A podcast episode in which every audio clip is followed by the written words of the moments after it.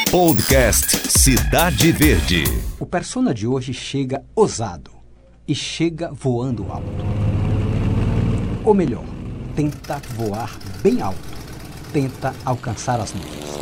Sim, porque o nosso personagem deste episódio é um sujeito que lá nos anos 30, na cidade de Parnaíba, decidiu inventar seu próprio avião e ganhar os céus. Os céus, bom, os céus ganhar ele não ganhou mas é certo que conquistou admiração, amores, desafetos. Eu sou Fenelon Rocha e trago o nosso personagem de hoje, que é José Maranhão, ou para muitos, o Comandante Maranhão. O nome real do comandante Maranhão é José Laureano Couto Melo. Ele nasceu na cidade de Brejo, no estado do Maranhão, no início do século passado, mas ainda bem cedo foi morar em Parnaíba, quando seu pai enveredou pelo negócio das exportações.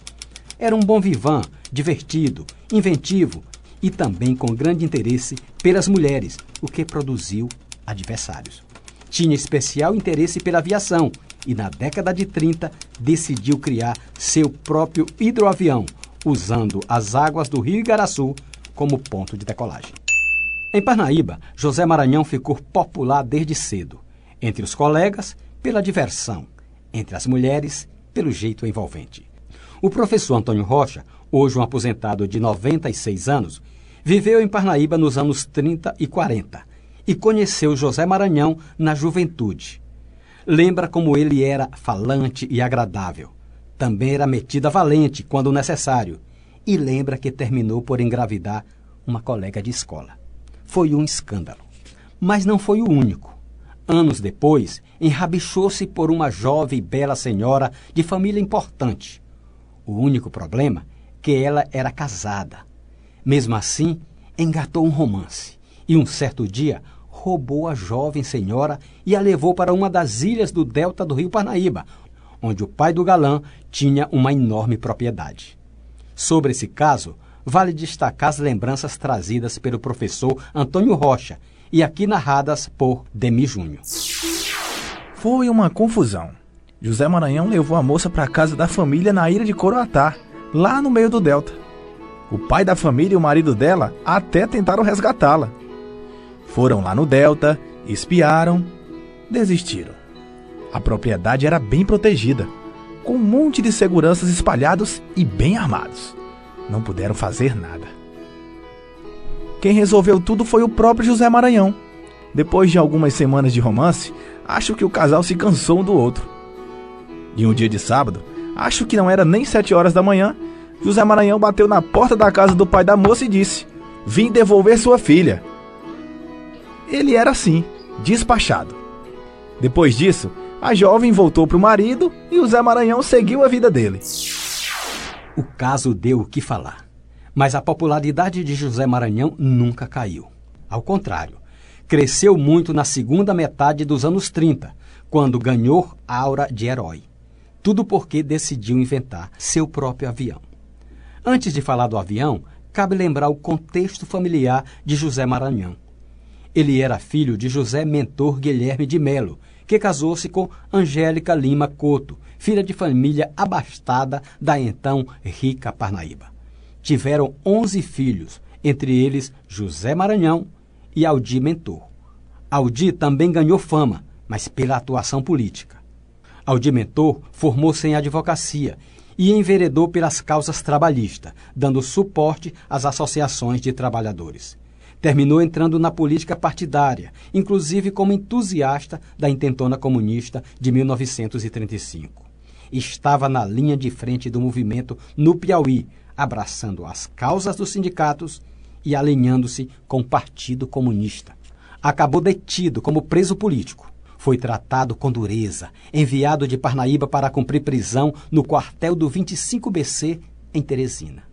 Não queria saber da prisão e tentou fugir do 25BC escalando um muro alto. Despencou do lado de fora do quartel, mas arrebentou a perna. Terminou hospitalizado, o que era uma espécie de prisão dupla, já que seguia sob a custódia do exército. Aldimentor era um inconformado com a realidade do Brasil. A inquietude também ocupava a mente e o coração do irmão José, que também procurava novos rumos para o Brasil. José Maranhão foi pioneiro em defender o uso de combustíveis alternativos, como a mamona. Acreditava que tinha várias vantagens, começando pelo pequeno impacto no meio ambiente. E acreditava que poderia ser uma saída econômica para o Nordeste, um tanto desprovido de opções para a geração de riquezas.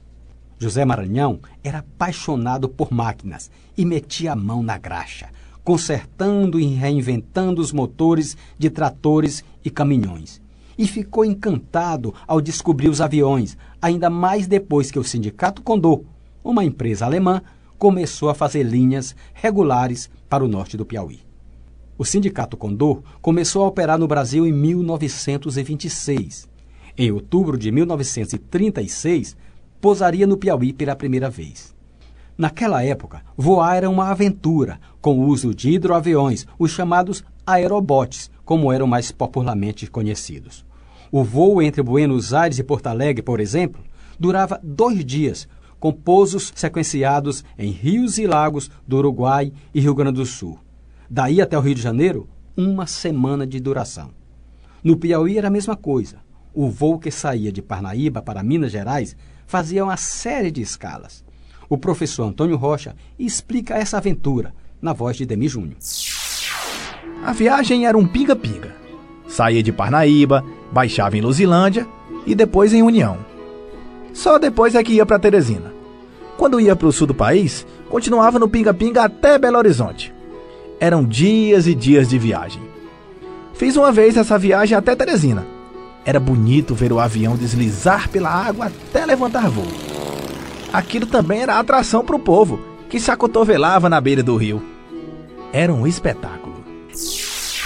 José Maranhão também se encantou com todo esse espetáculo e quis mais. Juntou o encantamento com a paixão pelos motores e decidiu que faria seu próprio avião. Ou melhor, seu próprio hidroavião, a decolar das águas do Igaraçu, o mais festejado braço do Parnaíba do contorno do Delta. O inventor de plantão se debruçou sobre a prancheta e começou a desenhar o avião que queria construir. Fez os primeiros traços e procurou um propulsor. Encontrou um motor de caminhão. Fez mudanças para reduzir o peso e aumentar a potência. E tinha o primeiro modelo pronto para encarar a fase de testes. Parnaíba inteira sabia da novidade. Um avião feito na cidade, pronto para o grande teste. Era hora de levantar voo, de ganhar altura criou-se uma enorme expectativa. José Maranhão se transformou na grande sensação, uma espécie de herói dos parnaibanos, sempre tão orgulhosos dos feitos que ilustravam a história da cidade. Agora, um novo feito: um hidroavião criado e construído em Parnaíba. Era o ano de 1937. José Maranhão marcou o dia para o grande teste e Parnaíba inteira se preparou para ver o extraordinário invento. O povo se aglomerava na beira do rio por cerca de 300 metros antes do que é o Porto das Barras. O hidroavião estava posto ainda mais para o sul, correnteza acima, para ganhar velocidade e tomar voo no final do trecho do Igaraçu, que compreende uma grande reta. O professor Antônio Rocha tinha 13 para 14 anos e lembra bem daquele dia. Eu era menino e fui ver de perto o grande dia de teste para a decolagem do avião. Era ali perto onde hoje tem a ponte que liga Parnaíba à Ilha Grande, um pouco acima do Porto das Barcas. O certo é que aquilo era um acontecimento. A cidade se juntava na beira do Igaraçu para ver a experiência. E José Maranhão ia lá, e o avião lá distante o suficiente para tomar impulso e ganhar velocidade de decolagem. O motor roncava, um motor grande de caminhão. Roncava, roncava. E lá vinha o avião jogando água para tudo que é lado. Passava pela gente roncando e jogando água. Mas decolar que é bom? Nada. Muita gente ficou frustrada. Outros riam com desdém. Mas eu acho que todo mundo torcia para dar certo. Mas não deu. Mas José Maranhão não desistiu. Voltou para a oficina e mexeu e remexeu no projeto original. Desmontou e tornou a montar o avião fez ajustes no motor, mudou o ângulo das asas e decidiu que estava pronto para um novo teste. outra data foi marcada, uma data que entrou no calendário de todo mundo da cidade. E de novo a beira do rio se encheu de espectadores, uns esperançosos, apostando no projeto do inventor que seguia com o ar de herói. Outros já torcendo por um novo revés. José Maranhão era só esperança, mesmo com um pouco menos de confiança. De novo o avião estava nas águas, uns 300 metros antes do porto das barcas, olhando para a reta que o rio oferecia e que já era usada pelos hidroaviões da Condor como ponto de decolagem. De novo o motor roncou forte e a nave outra vez deslizou pelo espelho do Igaraçu com fúria e barulho, espalhando água pelas margens. Muitos tomavam banho inesperado, mas todo mundo estava certo de presenciar um momento histórico. Porém, o ronco e a fúria não foram suficientes para fazer o avião se desprender das águas. Não teve decolagem. Outra vez a frustração se mostrou visível no rosto de boa parte do público que se acotovelava na beira do Igaraçu. José Maranhão estava decepcionado, mas não se considerava derrotado. Tentaria outra vez. E mais uma vez recolheu o hidroavião para as oficinas e levou os projetos para a prancheta, onde fez reparos a lápis que logo se transformariam em novos ajustes no propulsor e mudanças no desenho do bico do monomotor tentaria outra vez. Nova data foi marcada no calendário, que logo passaria a ser conhecida de toda a cidade. No dia marcado, muita gente na beira do rio. Não tanta quanto antes, mas ainda assim muita gente. Desta vez, cabia a pergunta: haveria mais esperança ou desdém no meio do público? Dentro do avião, era só esperança. José Maranhão estava posto outra vez dentro da nave, certo que agora conseguiria levantar voo. Era o dia da glória, da consagração. O inventor ligou o motor e o avião começou a singrar rapidamente, ganhando velocidade para alçar voo. De novo espalhava água sobre o público, que nem se incomodava. O ronco ganhou os ares e a velocidade chegava ao limite esperado. Era hora de decolar. Mas o hidroavião seguiu nas águas, sem conhecer as nuvens.